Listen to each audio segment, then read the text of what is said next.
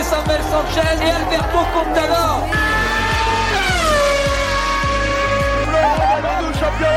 il a l'or autour du cou. Curry, way downtown, bang, bang, oh what a shot from Curry. Bonsoir à tous et bienvenue dans 4-4... 4-4-2 Non Alors non, ça c'est après, Vivien. Lapsus, bienvenue dans Panorama Sport, pardon, l'émission qui retrace l'actualité sportive du week-end. Alors, ce soir, au sommaire, nous avons cinq sports que nous allons traiter. Tout d'abord, le rugby, avec notre page euh, dédiée donc euh, à la balle ovale, qui sera donc euh, dite par, par Fabien, avec le retour du top 14 ce week-end, après deux semaines de Coupe d'Europe. En NBA, bien sûr, nous aurons notre page comme d'habitude, avec notamment la surprise Carmelo Anthony nommé joueur euh, de la semaine dans la conférence Ouest. En biathlon, nous reviendrons également sur ce qui s'est passé ce week-end avec un Johannes Beu euh, encore euh, magnifique et Martin D'ailleurs- Fourcade qui a fini cinquième. D'ailleurs, l'orthographe de son nom, comment tu l'as écrit, m'a fait bien rire en fait. C'est ça, on en reparlera d'ailleurs un, un peu après. Il y a une petit, un petit jeu de mots digne des plus grands, n'est-ce pas Fabien? Euh, Nous aurons également du sport mécanique avec le GP d'Abu Dhabi et la victoire de Lewis Hamilton, la onzième de la saison. C'est ça. Mercedes qui termine donc euh, de la meilleure des manières la saison euh, de F1. Et puis enfin, nous terminerons par de la boxe avec le Gala de Saint-Malo qui s'est déroulé ce week-end et qui a donc été euh, une belle réussite pour les, pour les boxeurs malouins. Vous êtes bien sur Panorama Sport et nous sommes ensemble jusqu'à 21h. C'est parti. Et Vivien, puisqu'on parlait de sport, juste une parenthèse football pour vous dire qu'il y a trois matchs de Ligue 1 en ce moment. Et sachez que le match entre Bordeaux et Nîmes a été interrompu pendant un petit peu plus de 25 minutes. On en reparlera tout à l'heure à 21h. On vous expliquera pourquoi. Mais des ultras sont descendus sur la pelouse. Voilà. Oui, trois matchs qui avaient lieu donc, euh, qui ont commencé à 19h en Ligue 1. On parlera d'ailleurs de tout ça dans 4-4-2 euh, à 21h. Euh, bien sûr, avant de commencer euh, le rugby avec la page de Fabien, je vais vous présenter les personnes avec moi euh, qui vont m'accompagner ce soir. Bon, on n'est que trois, euh, avec Valou à la régie comme d'habitude. Bonsoir à tous. Et donc Fabien, Bonsoir Vivien, bonsoir à tous. qui va commencer directement par le rugby avec donc le retour du top 14 et euh, les, les équipes euh, qui les équipes avec un, un bon effectif qui qui, qui arrivent euh, mieux avec les internationaux. Ouais, effectivement, hein, comme on l'a déjà dit euh, ces dernières semaines, euh, après la fin de cette Coupe du Monde de rugby au Japon, les effectifs se sont reformés en intégralité. On va refaire le petit point des scores pour cette dixième journée de top 14.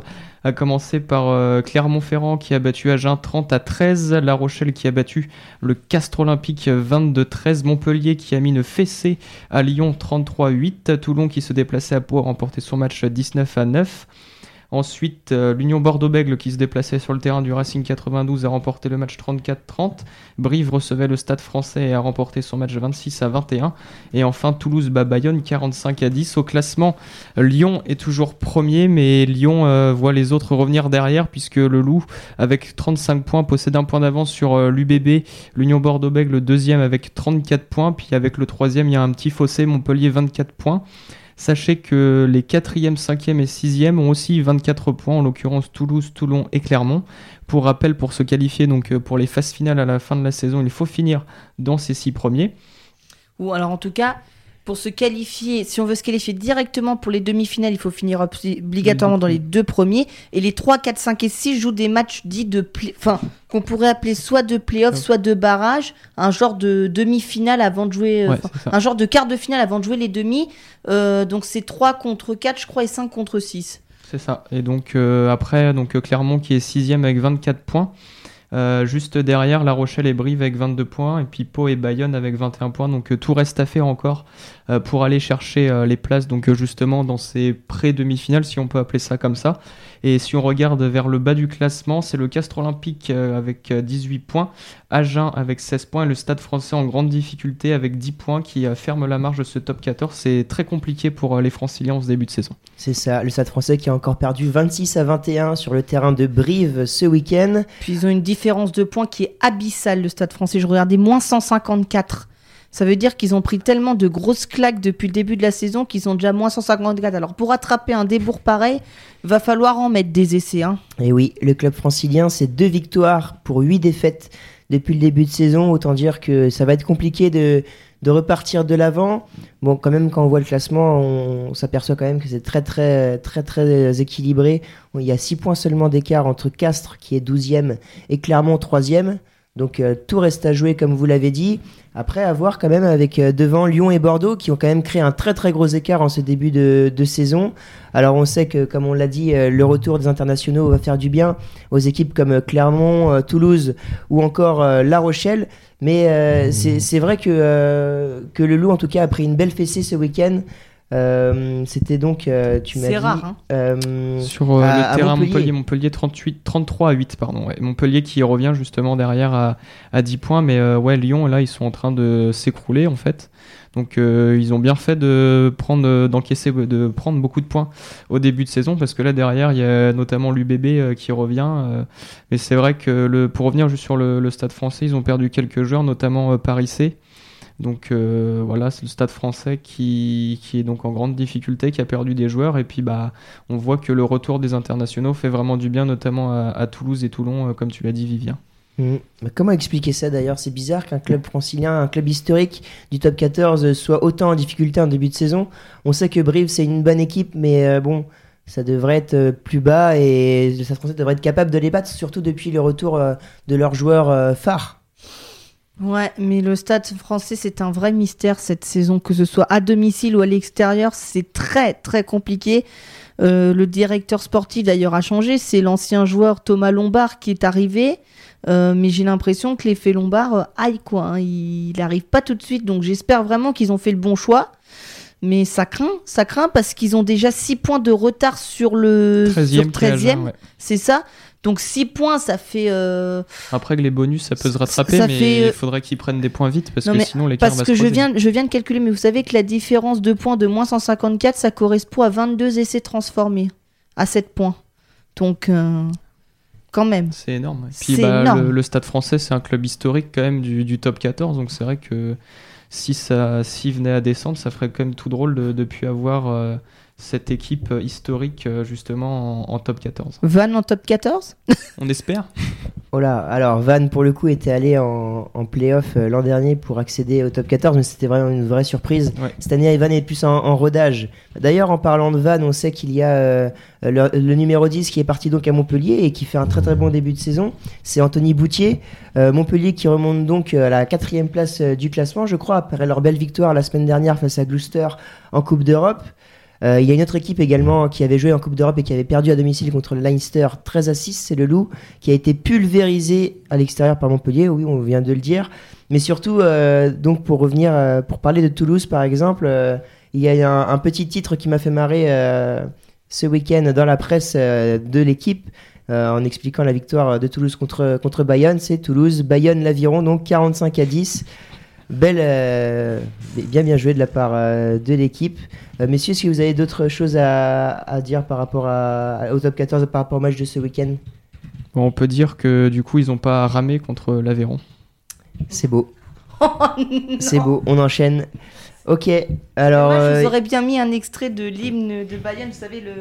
mais on l'a pas en stock, donc euh, La semaine prochaine la semaine prochaine. Ok, très bien. Et bah écoutez, on va pouvoir passer directement à notre page NBA. Et page NBA, c'est parti maintenant. Ladies and gentlemen, welcome for the page NBA. Iguodala to Curry, back to Iguodala, up for the layup. Oh, blocked by James. Not in my house. To Curry, way downtown. Bang! Bang! Oh, what a shot from Curry! Cleveland! This is for you! Alors Valou, je ne te laisserai plus faire les transitions en NBA désormais, c'est définitif. Alors la NBA donc qui... C'est ça, j'ai perdu toute euh, crédibilité. ce week-end avec donc les matchs de saison régulière qui continuaient. Il y avait six matchs au programme hier avec la victoire de Philadelphie contre le Jazz de Rudy Gobert 103 à 94. La victoire des Suns euh, sur le parquet de Charlotte 109 à 104. Les Hawks ont pulvérisé les Golden State Warriors 104 à 79. Les Warriors qui, on le rappelle, sont derniers euh, de toute euh, la NBA sur leur bilan pour l'instant. Les Pacers qui se sont imposés 117 à 104 sur la pelouse, sur le parquet de Memphis. Milwaukee qui a tranquillement euh, disposé des, Knicks 132 à 88 avec un Giannis qui continue euh, de laver toute la NBA. Et puis enfin les Bulls euh, ont créé une petite surprise en, en allant s'imposer sur le parquet des Kings 113 à 106. Alors, en dehors de ça, bien sûr, il y a eu également les joueurs de la semaine qui ont été délivrés donc dimanche, il me semble, ou lundi soir. Alors, la grosse surprise, bien sûr, c'est Carmelo Anthony, qui après son retour en NBA il y a quelques, semaines euh, du côté euh, des Trailblazers de Portland, a été nommé joueur de la semaine dans la conférence Ouest. Alors, une petite surprise, bien sûr. Mais Melo euh, fait quand même un très très bon retour sur les parquets américains, puisque cette semaine, écoutez bien, il a inscrit 22,3 points de moyenne à 57% au shoot, ce qui n'est pas négligeable, donc 45% à 3 points, 7,7 rebonds et 2,3 passes. Alors on le sait, euh, d'autres joueurs le méritaient davantage que lui, comme Luka Doncic par exemple, qui tourne en triple-double en ce moment. Mais c'est vrai que c'est une belle euh, petite surprise qui vient récompenser le beau retour euh, de Carmelo Anthony sur les parquets de NBA. Lui qui, on le rappelle, était parti prématurément de Houston en début de saison dernière et qui avait donc réalisé une saison blanche. Donc voilà un, beau retour pour Carmelo Anthony en espérant que ça continue pour les, Blazers. Les Blazers qui reviennent bien à, à l'ouest et qui ont donc euh, enchaîné trois victoires consécutives cette semaine. Alors l'autre euh, forcément euh, classique, euh, l'autre euh, joueur qui a été nommé euh, joueur de la semaine dans la conférence Est, c'est Giannis. Donc autant dire que euh, il n'y avait pas de débat. Gi- Gi- Giannis, de la manière dont tu en parles, ça a l'air d'être un joueur ultra important. Est-ce que tu peux nous expliquer un petit peu euh, Bah c'est simple, Antetokounmpo, c'est ça a été le MVP de la saison régulière euh, l'an dernier, donc le meilleur joueur sur toute la saison, donc euh, s'étendant de novembre à, à avril. Alors bien sûr, on ne compte pas la, la période des playoffs, mais voilà, Giannis qui donc continue de, de se balader en NBA. Euh, voilà, alors qu'est-ce qu'on peut dire euh, sinon, puisque je sais que ce soir malheureusement Fabien n'est pas très calé NBA et, et Valou non plus. Bah non, il nous manque notre, euh, nos deux spécialistes, Maxime et puis euh, Evan. C'est Milan ça. aussi, hein, qui est Et pas- Milan aussi. Milan un peu, et puis bien sûr Nathan Châtelain qui était venu pour la première fois euh, dans l'émission, le fan des, des hits, du hit, pardon. Euh, donc voilà, alors à noter, j'ai quand même noté deux trois choses qui sont passées ce week-end notamment avec la belle victoire des, Mavs de Luka Doncic donc sur le parquet euh, des Lakers de Los Angeles au Staples Center. Doncic qui a une nouvelle fois régalé en frôlant le triple double et en cassant la série de 10 victoires des Lakers qui sont désormais en 17 victoires et 3 défaites en bilan. Euh, Qu'est-ce qu'il y a eu d'autre Donc dimanche soir également, à noter les premiers points de Sekou Doumbouya en NBA avec les Pistons de Détroit. Et enfin Fournier qui a égalé son record en carrière avec 32 points inscrits dans la victoire de justesse à domicile du Magic contre les Warriors. Ça c'était il y a euh, deux jours. Et donc pour vous annoncer les matchs de la nuit prochaine, il y aura donc 7 matchs au programme avec Washington qui affrontera donc le Magic de euh, Evan Fournier. Les Cavaliers de Cleveland euh, défieront euh, les Pistons de Sekou Doumbouya. Euh, Toronto affrontera le Heat de Miami. Les Pelicans euh, défieront les Dallas Mavericks euh, de Luka Doncic. Les Spurs défieront également Houston. Les Lakers se déplaceront sur la pelouse de- des, Nuggets de Denver pour un match assez intéressant et le match de la soirée. Et enfin, Portland, mené par Carmelo Anthony et Damian Lillard, se déplacera sur, la- sur le parquet de l'une des meilleures équipes de la ligue, les Los Angeles Clippers, avec leur duo de feu, on le connaît, Kawhi Paul George. Voilà. Alors malheureusement ce soir il n'y aura donc pas de débat en NBA puisque euh, on n'a pas pu. Mais euh, je, vous promets, on en fera ça la semaine prochaine. Et on va pouvoir passer maintenant au biathlon puisque ce week-end il y avait, euh, il y avait des événements, Fabien. Exactement, avec la reprise de, la Coupe du Monde pour cette première manche à Östersund en Suède, le retour donc du, biathlon. Il y avait eu il y a deux semaines les, les épreuves de, pré-saison hein, pour rentrer euh, dans la matière, et donc là c'était vraiment le coup d'envoi de la saison. Donc euh, ça a commencé euh, avec euh, des relais samedi et puis il y avait surtout les sprints dimanche. Donc le sprint 10 km pour les hommes avec la victoire de, l'inévitable Johannes Bö, le Norvégien, en 24 minutes et 18 secondes. C'est son frère Tarier qui monte sur la deuxième marche du podium à 19 secondes et puis le russe Matvei Elisev qui conclut ce podium. Et puis le premier français c'est Martin Fourcade bien sûr à 27 secondes de Johannes Bö. Martin Fourcade qui eh bien revenait après une saison euh, compliquée l'année dernière, une saison euh, post-olympique. Euh, il l'avait dit, il avait en fait trop forcé sur la préparation, il n'était pas au niveau physiquement. Donc euh, Martin Fourcade qui fait deuxième temps de ski quand même, donc euh, c'est-à-dire qu'on enlève euh, les tirs, il fait deuxième au ski, donc euh, ça c'est c'est une super nouvelle. Est-ce que- est-ce que tu as le nombre de tirs qu'il a raté euh, Justement, il a, il a fait 8 sur 10 au tir. Donc, euh, dans le sprint, lorsque l'on rate euh, une cible, eh bien, on va tourner on fait sur des un, tours de ouais, pénalité. sur un anneau de pénalité. Donc, je C'est crois que c'est 350 mètres. Donc, euh, ça leur prend une trentaine de secondes à peu près. Donc, en fait, euh, au sprint, euh, tout, donc ça part par numéro de dossard. Donc, le dossard 1 part en premier. Et donc là, ça doit aller jusqu'au 100 ou je ne sais plus euh, combien. Ce qui fait que bah, Martin Fourcade est parti derrière Johannes Beu et donc ils se sont retrouvés en même temps sur le pas de tir. Donc ce qu'il faut savoir à Ostersund sur le pas de tir, donc il y a 30 cibles. Donc euh, la- les cibles plus proches du numéro 30, il y a un bâtiment qui couvre en fait le vent qui vient. Et donc là Ostersund justement c'était des, des conditions très compliquées pour tirer avec euh, un vent très tourbillonnant. Et du coup Johannes Beu lui est arrivé en premier donc il s'est mis à la cible 30 la plus abritée euh, du vent. Et Martin Fourcade, euh, qui venait pour son premier tir, lui, eh bien, a voulu aller jouer un petit peu à l'intox, à, au- au psy- au- à la psychologie, en fait. Il est allé se placer à la cible 29 juste à côté pour mettre la pression sur Johannes Beu. Sauf que le Norvégien a commencé à tirer en premier, il a enchaîné, il a blanchi les 5 cibles.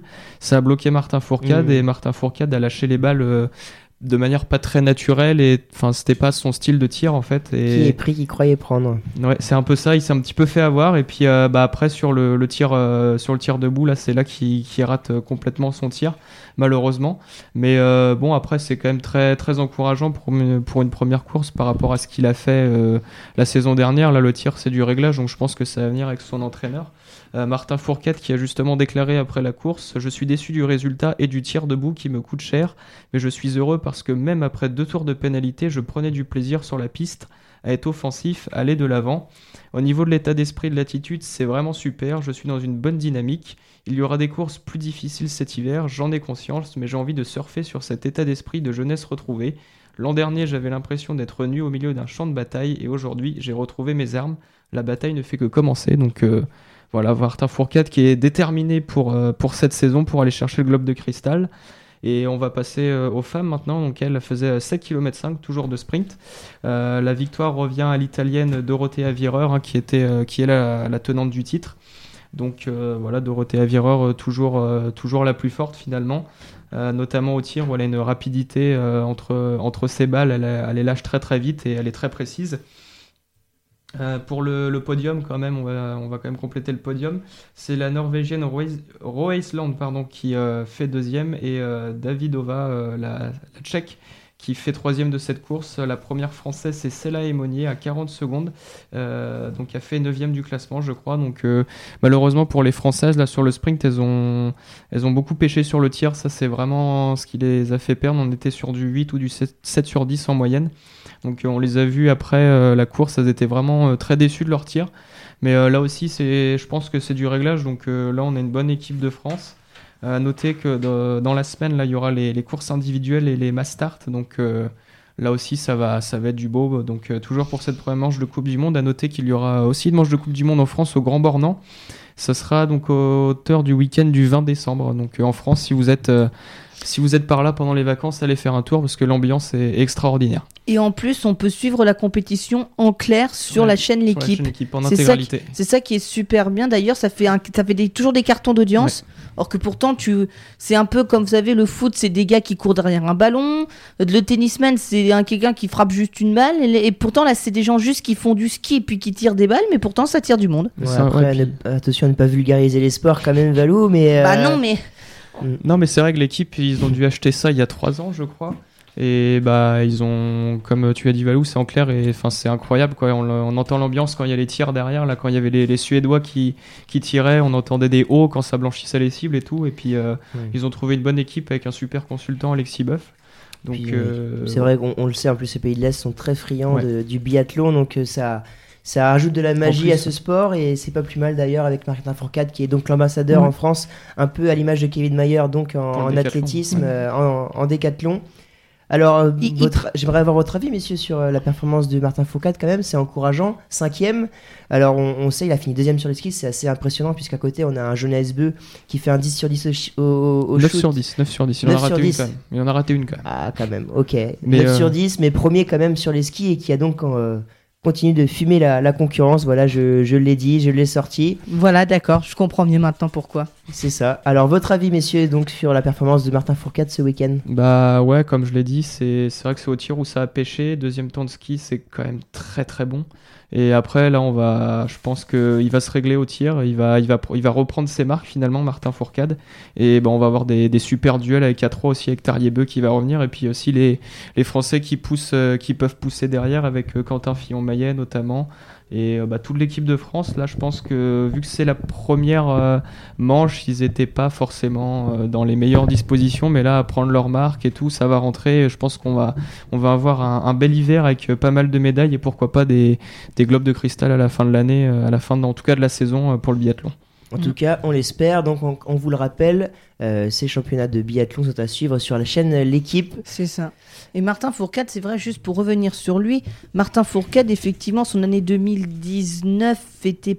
Enfin, son année, pardon, son, sa fin d'année 2018, début d'année 2019 euh, était pas, té- pas terrible, terrible. Il avait vraiment eu un vrai coup de mou et on, enfin, on avait du mal à se dire qu'il pourrait revenir à un bon niveau. Et en fait, il a, je pense qu'il a surpris beaucoup de monde là en revenant à un, à un niveau. euh, bon, c'est peut-être pas la forme de sa vie, mais euh, s'il continue des performances régulières et qu'il continue à monter en puissance, on peut pourquoi pas espérer euh, le titre mondial à la fin de, à la fin de l'hiver. hein, mais euh, parce que c'est vrai que l'année dernière, ouais, on avait vraiment l'impression qu'il subissait les courses et qu'il prenait aucun plaisir. euh, qu'il prenait vraiment aucun plaisir quoi et donc ouais c'était une année post-olympique il y avait les Jeux olympiques à Pyongyang au, donc au mois de février 2018 et il avait vraiment ouais il avait pas réussi en fait à, enchaîner avec avec la Coupe du Monde il avait pas fait de bonne préparation il l'avait avoué en fin de saison donc euh, oui c'était justement il avait pas participé à plusieurs courses pour euh, essayer de se régénérer, de reprendre la saison, mais il a jamais réussi malheureusement. Donc c'est vrai que c'était euh, assez dur à voir de Martin Fourcade de peiner comme ça l'année dernière, mais là ouais il est en train de revenir, il va monter en puissance et il va nous offrir de belles émotions pendant cet hiver. Et oui, les Jeux d'hiver qui auront donc lieu également euh, prochainement, donc comme tu l'as dit, du 9 au 22 janvier euh, 2020 et ce sera à Lausanne en Suisse. Mm. Alors voilà, je pense qu'on a. et chez, et chez oui. les femmes, euh, du coup, euh, qui, qui, enfin, qui peut faire figure de numéro un français chez les femmes? Parce que Anaïs Bescon peut-être? Ouais bah là elle est un petit peu passée à côté de sa course, même sur le temps de ski, là on l'a vu assez dépité au micro de Tanguy Kerouas sur l'équipe en, en zone mixte, Euh, donc euh, c'est Célia et Moni, hein, c'est bien ça. Il y a aussi, Marie-Ange, de- euh, non, comment elle s'appelle? Do- Doram, non? Non, pas de, non. Marie Dorin Imbert? Voilà, c'est ça. bah, elle a arrêté, elle a pris sa retraite. Elle a pris sa Ouais, retraite. elle est consultante sur l'équipe, mais euh, non, là, les filles, elles peuvent. euh, bah, ça fait un petit peu. Ouais, elles, ont- elles sont vraiment. Enfin, elles sont passées à côté de leur week-end, mais euh, à reprendre leur marque, elles vont monter aussi en puissance. euh, je pense qu'il faut retenir de, de ce week-end, c'est surtout le fait que, que Johannes Beu, lui, il est quasiment déjà à fond. Mm. Mais les autres derrière vont monter en puissance et on va avoir des, des super affrontements et de, de très belles émotions pour nous, nous réchauffer cet hiver. Très bien, ben, merci Fabien pour euh, cette nouvelle page de biathlon, en espérant en refaire une la semaine prochaine donc, puisque ça va continuer de, de, de, De tirer, de skier. ouais. Voilà, c'est ça, totalement. Alors maintenant, Valou, je vais te laisser la parole parce que c'est parti pour les sports mécaniques désormais. Avec euh, donc, euh, je vais te lancer et la belle victoire de Lewis Hamilton une nouvelle fois pour clôturer donc cette belle saison de F1. 11 victoires en Grand Prix pour le pour le pilote britannique euh, qui termine en beauté une année parfaite pour Mercedes. C'est sa onzième victoire en 21 Grands Prix. C'est le bilan de Lewis Hamilton cette saison. Bon, au niveau des pôles, il en a fait peu, contrairement aux autres saisons. Il a signé sa 88e pôle samedi, donc à Abu Dhabi, en battant le record de la piste d'ailleurs de 2 centièmes, je crois. Et euh, il a signé sa 85e victoire en Grand Prix. Il se rapproche de Michael Schumacher. Il en est plus qu'à 6 unités en termes de victoire, ce qui fait que si l'année prochaine il gagne au moins cette course, il le dépassera. Voilà. C'est ce que je pouvais dire. Sinon, euh, c'est une course un peu, comment dire, insipide. Insipide parce qu'il n'y a pas eu beaucoup d'actions. À noter quand même que le DRS euh, n'a été activé qu'au 17e tour. Et pourquoi De cette course j'ai pas compris. Alors, ce qui s'est passé, c'est ce que la FIA dit. hein. Moi, je, je, vous, dirai ma théorie, moi, après. C'est que, en fait, il y a eu un problème au niveau de, des capteurs, au niveau des cellules de détection du DRS, en fait. Parce que, vous le savez, le DRS, c'est cet aileron arrière qui se relève, donc qui réduit la traînée, qui augmente la vitesse de pointe. Et donc, euh, pour pouvoir l'enclencher en course, le pilote doit être à moins d'une seconde de la voiture qui le précède, sinon il peut pas l'enclencher. J'ai jamais compris cette règle d'ailleurs, mais euh, voilà. Mais euh, en tout cas, et donc figurez-vous que le DRS a bien été activé au début du troisième tour, mais tout de suite désactivé parce qu'il y avait un problème au niveau des cellules de détection. C'est-à-dire que bah, la FIA euh, n'arrivait pas à détecter vraiment à quel moment la voiture était à une seconde moins ou plus. Donc c'était désactivé pendant les 7 tours. Et c'est là que c'était intéressant parce que tu voyais vraiment des pilotes buter sur d'autres. Par exemple, Nico Hülkenberg, un, un temps en quatrième position du Grand Prix, il a retenu derrière lui Bottas, Vettel et Albon. Donc c'était génial à voir. Et ils n'arrivaient pas à le doubler. Puis dès qu'il y a eu le DRS au 18e tour, bah, voilà, comme ça, ils sont passés comme des fusées, ils ont fait coucou Hülkenberg, à la prochaine peut-être, puisque vous le saviez, Nico Hülkenberg, c'était sa dernière course à Abu Dhabi, puisqu'il euh, s'est terminé, son aventure avec Renault s'achève, il n'a pas retrouvé de baquet pour euh, 2020, c'est Esteban Ocon, le français, qui le remplacera, qui est d'ailleurs monté pour la première fois dans la voiture euh, euh, aujourd'hui pour des tests privés à Abu Dhabi. Voilà. Et sinon, bah, si on peut faire un petit bilan de la saison 2019, bah écoutez, euh, encore une fois, une saison sans saveur, toujours le, le même vainqueur, toujours des courses ultra prévisibles. On a eu quand même deux exceptions dans la saison, c'était l'Autriche. Grand Prix, euh, pas, euh, pas l'Autriche, pardon. C'est quand même l'Autriche parce qu'on pensait tous à une victoire de Leclerc et c'est finalement Verstappen qui imposé. Bon, Bahreïn, c'était un peu fou aussi parce que Leclerc était censé s'imposer avec un, un masse d'avance et une bougie, euh, une bougie à sauter. Bon, il a fêté son anniversaire il y a pas longtemps, donc une bougie à sauter, voilà, dans la voiture. Et puis, euh, sinon, l'Allemagne a été une course spectaculaire. Et puis, euh, le Brésil aussi, on peut pas oublier le Brésil. autant d'émotions, deux safety cars sur la fin, un Français sur le podium, c'était génial. On espère que l'année prochaine sera meilleure. Sachez donc que l'année prochaine, on passera un calendrier à 22 Grands Prix. On y ajoute Zandvoort qui revient après un peu plus de 30 ans d'absence. Zandvoort qui est donc en Allemagne? Non, aux Pays-Bas. D'accord. On va aller, on va aller chez Max. Presque. Ou pardon, t'étais presque. Oui, mais si tu, si tu sais pas, tu pouvais pas savoir. Donc c'est Zandvoort aux Pays-Bas. Ce sera le week-end du 1er mai. Et juste avant, on aura Hanoï au Vietnam. Voilà. C'est beau ça. Euh, Enfin, le circuit est dégueulasse. hein, je veux C'est un circuit à la noye. Tu Oh sors. Tu Non, sors. non, j'aime beaucoup, j'aime beaucoup. Ça apporte euh, un Voilà. plus. C'est ça. Et, do- et donc, euh, je- Mathieu derrière moi dit que c'est une blague à Jean-Marie Bigard, pourquoi pas. Euh, voilà. Mais euh, Ce sera donc, euh, pour revenir sur toi, Esteban Ocon, qui sera donc le troisième Français à, c'est ça. euh, en Formule 1 donc euh, l'an prochain. Il, il Et donc, d'ailleurs, qu'est-ce qu'il faisait euh, depuis qu'il n'était Alors, plus eh en bien, depuis 1, qu'il euh, n'était plus en Formule 1, vous savez, vous le saviez peut-être ou pas, que Esteban Ocon était un pilote qui appartenait en fait à la filière Mercedes.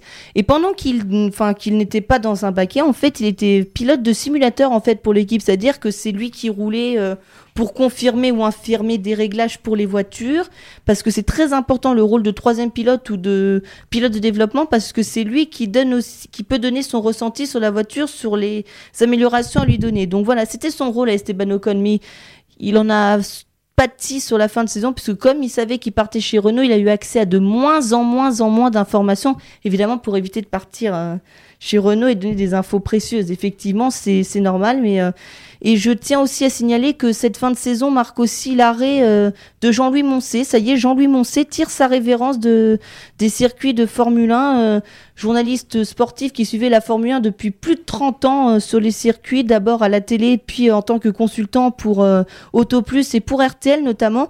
Et donc ça y est, c'était sa dernière saison qu'il couvrait. Il arrête, il arrête ses obligations médiatiques et il se consacre à une retraite bien méritée. Voilà. D'accord, et bien écoute, pour, pour euh, faire un petit un bilan sur euh, la course de, de ce week-end, on peut quand même dire que Verstappen est allé chercher sa troisième place euh, au classement final des Elle était quasiment assurée. pilotes. Parce qu'il fallait, si Charles Leclerc voulait finir troisième, il fallait qu'il marque 12 points de plus que Verstappen. Mais quand tu vois que la Ferrari s'est pris une pilule, que ce soit en essai libre, au qualif ou en course, ouais, Ouais, d'ailleurs, il y a eu un petit truc là. Ils ont pas, enfin Ferrari, ils ont pas déclaré le bon volume d'essence. Ils ont pris 50 000 euros d'amende euh, par Alors la FIA. c'est ils ça ont pris 50 000 euros d'amende parce qu'en fait, euh, la voiture de Leclerc a été mise sous investigation avant le début de la course parce que, en fait, le poids qui était déclaré à la FIA ne correspond, enfin en tout cas le poids d'essence déclaré à la FIA ne correspondait pas aux vérifications de l'institution. En fait, il y avait une différence, je crois, inférieure de 5, 5 kilos à peu près, hein, 5 kilos. Donc pour vous dire, 1 kilo d'essence, c'est un gain de 4 dixièmes au tour, à peu près. Donc 5 kilos, euh, voilà. Donc un problème. Donc Leclerc a beaucoup de chance parce qu'on aurait pu penser à une disqualification de la course Euh, mais il a eu beaucoup de chance. C'est Ferrari qui ne prend que, je dis bien que 50 000 euros d'amende. Mais euh, c'est encore une fois une, une belle cagade. Et peut-être que vous avez vu l'image aussi sur Twitter, mais euh, les Ferrari ont tenté un double arrêt pendant la course et le mécano sur le pneu avant droit, Il avait plus de gants là, c'est ça? Complètement fou. Il, en fait, il a changé la roue, mais sans gants. Alors, faut vous dire qu'un pneu, quand vous arrivez au stand, c'est à peu près 90 degrés. Hein, donc, sans gants, sans gants euh, il a dû avoir un peu de la peau de la main arrachée. hein, je... Parce que Vettel, il est pas resté 7 secondes dans les. Enfin, Euh, immobilisé. si, alors le Vettel, lui, c'est côté gauche qui a eu un problème. Le mécano qui était en tort, lui, il était côté droit. Donc, euh, voilà. Mais c'est Mais, pas euh, la première fois cette saison que Ferrari, avec leurs arrêts au stand, ils, enfin, ils se sabordent eux-mêmes, quoi. Que dire, que dire. Mais si on fait un bilan, moi quand même, je suis très agréablement surpris par les rookies cette année, que ce soit Lando Norris, que ce soit George Russell, même s'il avait une Williams, ou alors euh, Ant- Antonio Giovinazzi un peu moins parce que je l'ai trouvé pas très bon en fait. Il fait pas un très bon coéquipier pour Kimi Raikkonen, qui sachez-le l'année prochaine va battre le nombre de départs en Grand Prix. En fait, c'est son 323e, il est deuxième pilote ayant pris le plus de départs. Il n'y a plus que Rubens Barrichello, le Brésilien, devant lui. Et donc, ce sera, ce sera même battu euh, la saison prochaine. Voilà. Est-ce que ce sera sa dernière saison en Formule 1 On n'en sait rien. Et en tout cas, sachez que la grille pour 2020 est complète. Avec euh, les mêmes line-up chez Ferrari, chez Mercedes, chez Red Bull. On a un changement donc chez Renault avec Ocon qui arrive. Pas de changement chez McLaren, ni chez Alpha, ni chez As. Et chez Williams, c'est euh, Latifi qui va remplacer Robert Kubica. Robert Kubica, vous savez, il avait déclaré arrêter. Bon, évidemment, quand tu tournes à deux tours à chaque fois, quand tu finis à deux tours des autres. Mais non, mais sérieusement, il a, pas arrêté soit de finir. Et puis, il a pris quand même une pilule en qualification par son coéquipier, un 21-0. C'est-à-dire que aucune fois il a terminé devant son coéquipier en qualification.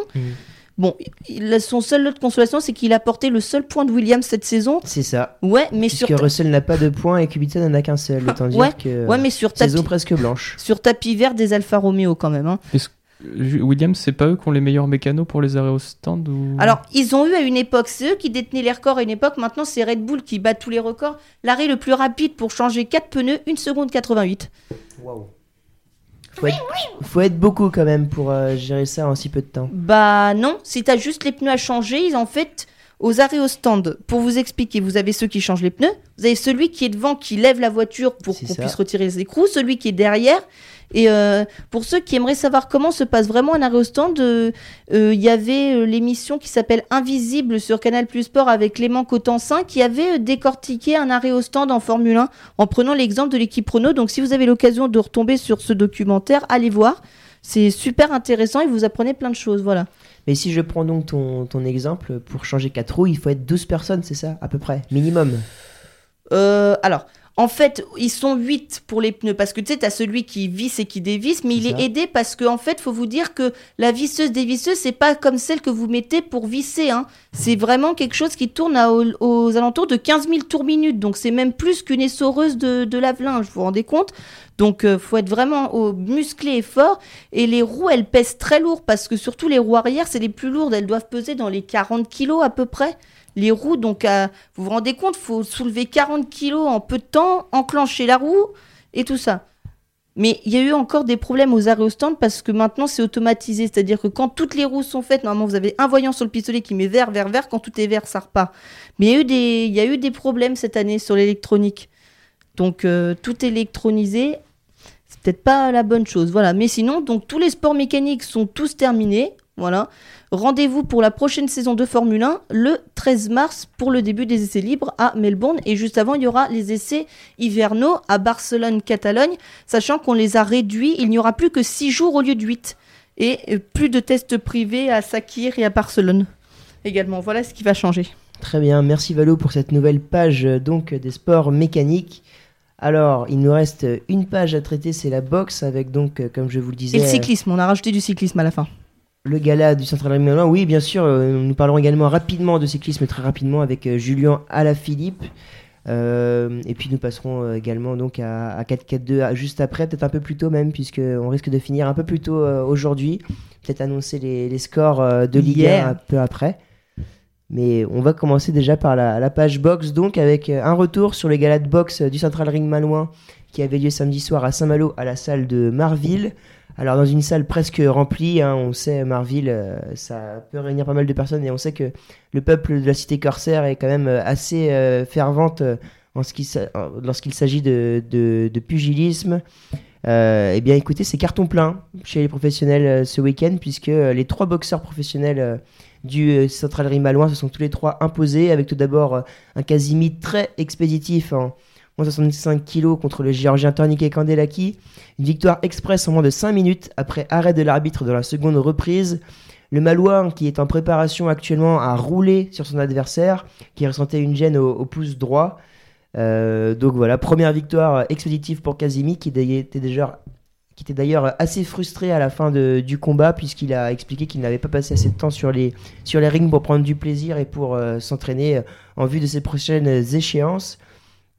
Le second boxeur qui était sur le ring donc samedi soir à Marville, c'est Kevin Thomas-Cojan, KTC, euh, le triple champion euh, de France des moins 79 kilos, euh, a remporté son combat face au Bulgare Alexandrov Constantine euh, à la décision unanime des juges au terme de six reprises. Alors le Malouin a déroulé, continuant les enchaînements contre un adversaire endurant qui encaissait bien les coups, mais qui était largement dominé car plus lent et moins technique. Alors je vous propose de, l'écouter à l'issue du combat après euh, sa belle victoire. Alors, on y va. J'aurais pu forcer au début, mais on m'a dit de faire des rounds, de m'appliquer parce que mon but c'est vraiment de monter au plus haut niveau. Excusez-moi, des- me parlait, donc... On euh, fait, le mec était vaillant, euh, moins fort que moi techniquement, mais j'ai trouvé qu'il défendait super bien et qu'il était solide, du mal. Voilà, on a fait des rounds et je pense que c'est des combats qui font grandir. C'est ça, parce qu'on sent que tu as pris plus d'initiative dans le combat. L'autre était un peu plus lent que toi, donc il était plus dans, dans le contre. Donc euh, Après, Ouais. c'est un peu chiant à boxer ce genre d'adversaire parce qu'en fait il reste derrière ses gants, il se passe ça. rien. Il vient jamais à l'attaque donc on peut pas, on peut pas contrer, peut- c'est dur d'abréger. et après quand même on a senti que ça t'a aidé à, à répéter tes gammes, à enchaîner Ouais, quand sûr, même. euh, c'est sûr, parce qu'il venait pas à la bagarre. Donc, euh, Après, il cherchait le contre, alors il n'a pas fallu que je m'expose en, en baissant la main ou il y a toujours un petit danger. quoi. Ouais, c'est pour ça, dit que t'as quand même essayé de gérer et rester bien sur la défensive euh, en gardant ça, ton avance. sans prendre de coups, parce que l'adversaire là, ça allait, mais si je tombe sur un gros frappeur à haut niveau, et si on sait qu'il suffit d'un coup pour tomber, j'ai déjà vécu. j'ai 10 déjà eu secondes. l'expérience À plusieurs reprises où j'en ai mis, un- j'ai mis des personnes en Allez, et je me suis 5 fait mettre en secondes, j'allume les micros. Je sais ce qu'il faut faire et faut pas, faut pas, faut pas jouer avec les coups, c'est tout. Faut, faut bien défendre.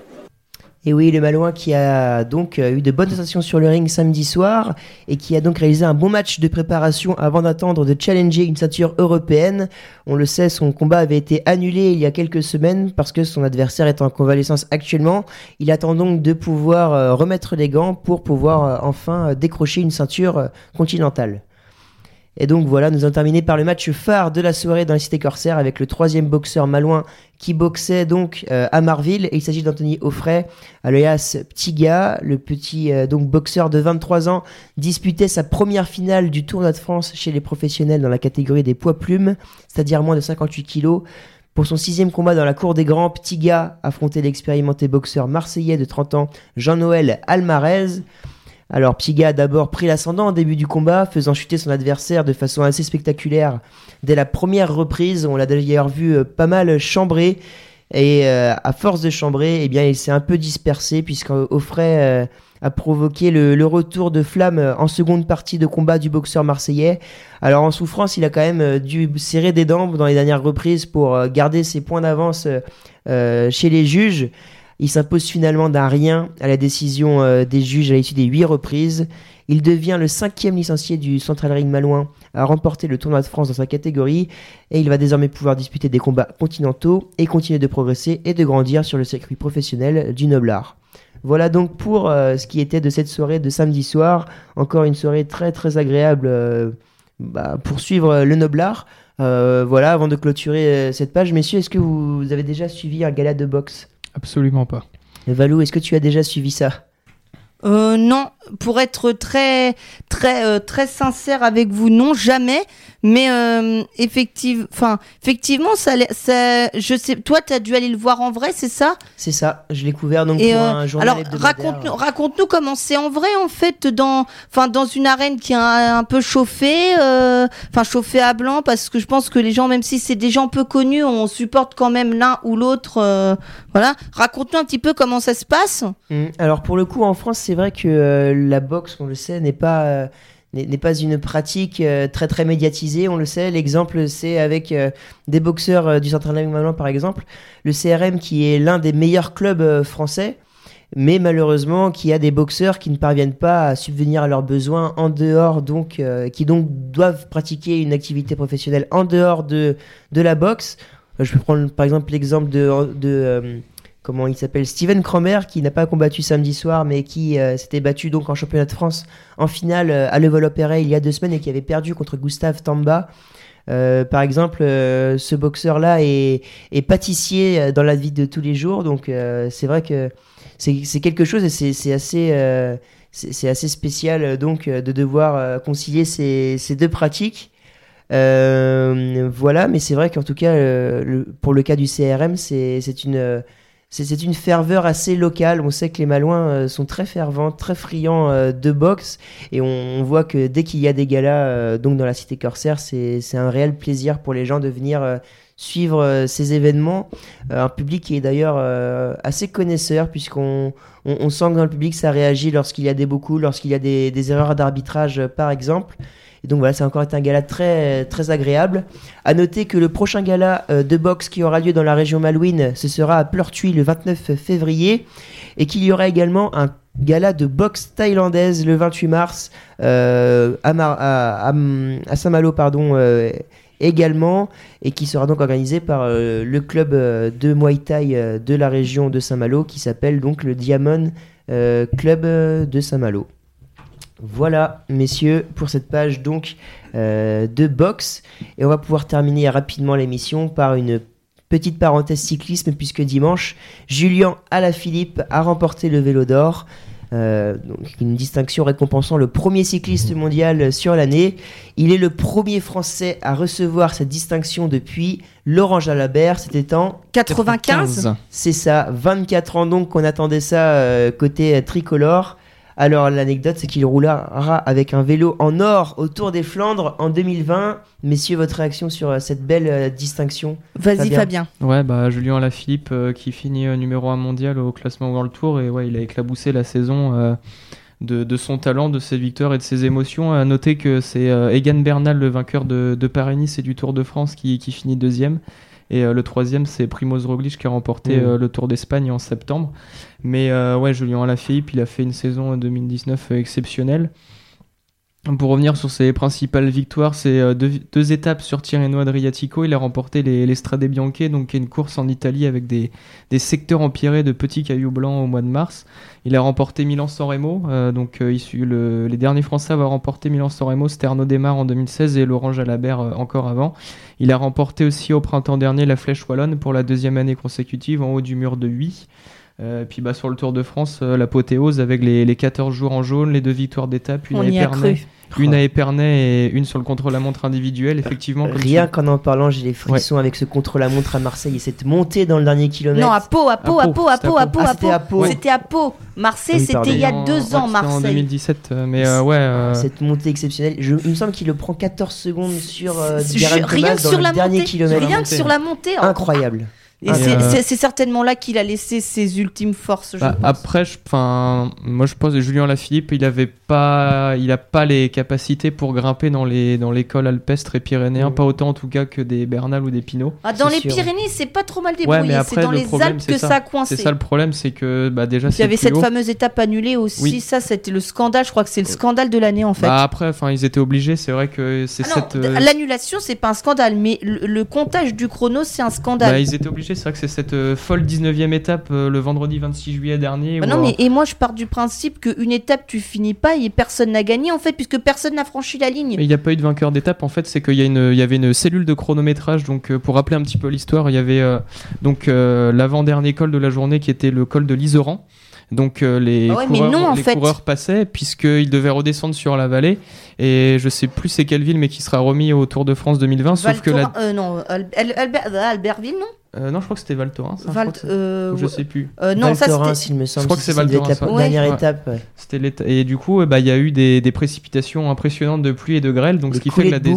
Des coulées de boue dans le cornet de Roseland, enfin, c'était impraticable la route. On a vu l'hélico de France Télé qui est parti à moitié en reconnaissance devant. Mm. C'était impossible de passer, donc euh, les... il y avait une cellule de chronométrage au sommet du col de l'Iseran, comme le prévoit le règlement. euh, vu qu'il y a une cellule de, de chronométrage, on peut prendre les temps, mais c'est vrai que bah, on est resté sur notre fin. Il y avait Thibaut Pinot qui avait abandonné quelques heures avant, on le voit. euh, quitter la route en pleurs avec William Bonnet qui essaie de le réconforter comme il peut, Thibaut Pinot qui a encore joué de malchance.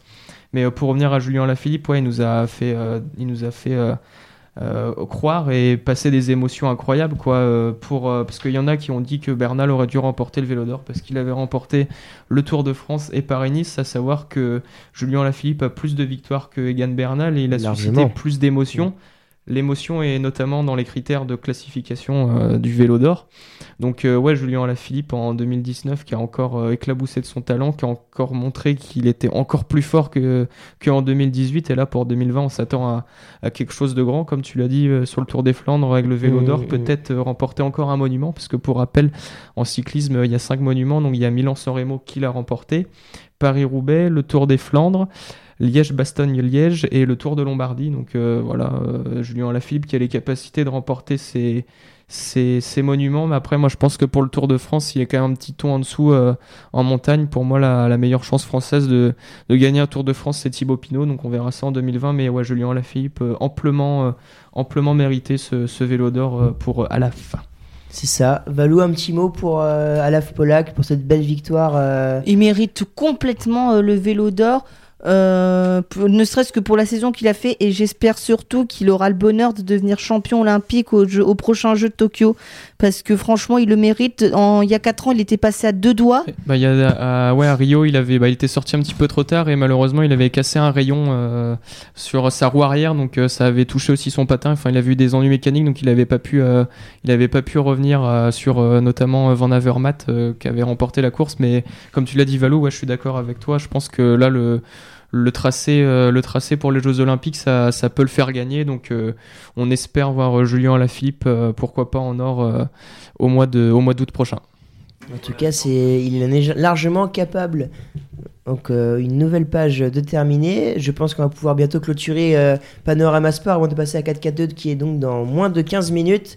Alors, avant de passer donc à l'émission euh, spéciale teasons. football, euh, petit point, euh, Valou, est-ce que tu as les résultats de 19h en Ligue 1 Il avait trois matchs euh, donc. Ben, Que fait Strasbourg? bah alors on va on va quand même teaser le programme de 4K2 donc au programme évidemment le match de Ligue 1 entre Lyon et Lille ce sera euh, qui qui va commenter Vivien ce Je soir sera commenté par Milan, Milan, euh, ce soir. C'est ça, notre supporter lillois. Et puis il y aura aussi la 17e journée de Ligue 2 qui sera en multiplex. Et puis il y aura aussi du football anglais. J'ai un Mathieu Faury sauvage là à côté euh, pour le calmer. Je lui ai mis Crystal Palace Bournemouth et ça l'a calmé tout de suite. Voilà. Et puis il y aura donc Burnley contre Manchester City. Sinon, pour les scores, pour l'instant, eh bien écoutez, 10 buts déjà de marqués dans ces matchs de Incroyable. 19h. Exceptionnel. Brest qui pour l'instant est en train d'étrier Strasbourg 4 buts à 0 avec un triplé de Batoccio. Ne me regarde pas avec ce regard de satisfaction. Euh, moi j'ai rien dit. hein. Les Bordelais eux sont en train d'étrier Nîmes sur le score de 4 à 0. On vous rappelle qu'il y a eu des incidents entre Bordeaux et Nîmes, des ultras qui sont rentrés sur la pelouse au quart d'heure de jeu, le match à 25 minutes de retard à peu près. Et à noter notamment le triplé de Josh Maya, le jeune joueur euh, qui est arrivé à Bordeaux il y a quelques temps et qui est arrivé en prenant de Sunderland, qui était à l'époque en troisième division anglaise. Josh Maya qui, est inscrit donc son premier triplé de sa carrière et qui permet à, donc à Bordeaux de mener 4-0. À noter que le quatrième but a été marqué par Nicolas Depréville. C'est ça. Il reste 30 minutes à jouer dans ce match du coup avec le retard. Et à Angers, il reste plus que 5 minutes à jouer entre Angers et Marseille. Victoire pour l'instant des Marseillais, 2 buts à 0. Ce qui fait qu'ils vont euh, confirmer leur deuxième place à 2 points simplement du Paris Saint-Germain avant leur match de demain. Ce sera contre... Contre... Ben non, euh, le match de demain du PSG, ce sera contre... Contre... Contre... Contre des- Nantes à Contre domicile Nantes. au Parc des Princes à 21h. C'est ça. Et c'est vrai que Marseille fait un très très gros pas euh, et imprègne euh, comment se place en seconde place derrière euh, le Paris Saint-Germain. Marseille qui prendrait, quoi qu'il arrive, 5 points d'avance euh, sur euh, le deuxième en cas de victoire ce soir, en sachant qu'il reste que quelques Sur le minutes. troisième, sur le troisième, puisqu'ils sont déjà deux. Sur le troisième, pardon, en sachant qu'ils ont quelques, il reste quelques minutes dans ce match, donc euh, Et puis Marseille qui marche bien en ce moment, 4 victoires consécutives en Ligue 1. ce serait la cinquième du coup, ce serait le quintet. C'est ça, à l'inverse d'Angers qui est donc à deux, deux, deux revers consécutifs. C'est-à-dire que Marseille en Ligue des Champions l'année prochaine au Vélodrome, euh, ça va être fou ça. Avec Radonjic sur le côté gauche. Oh la vache. Jordan Amavi également, un très beau, Voilà. très beau couloir gauche pour Et donc de sinon au programme de 4K2 donc tous ces matchs et puis on vous reparlera de Bordeaux contre Nîmes puisqu'on suivra la fin de ce match aussi en direct. On suivra évidemment la 17e journée de Ligue 2 avec les Guingampais ce soir qui jouent euh, s'il te plaît Mathieu. Avec les Guingampais qui jouent contre le PFC ce soir et puis donc en première ligue il y a Crystal Palace contre Bournemouth qui vient de démarrer 17 minutes de jeu et 0-0 et puis Burnley contre Manchester City qui démarre à 21h15 voilà et puis on parlera du Ballon d'Or évidemment avec les résultats euh, qui ont été alors qu'on a une coupure de courant, voilà.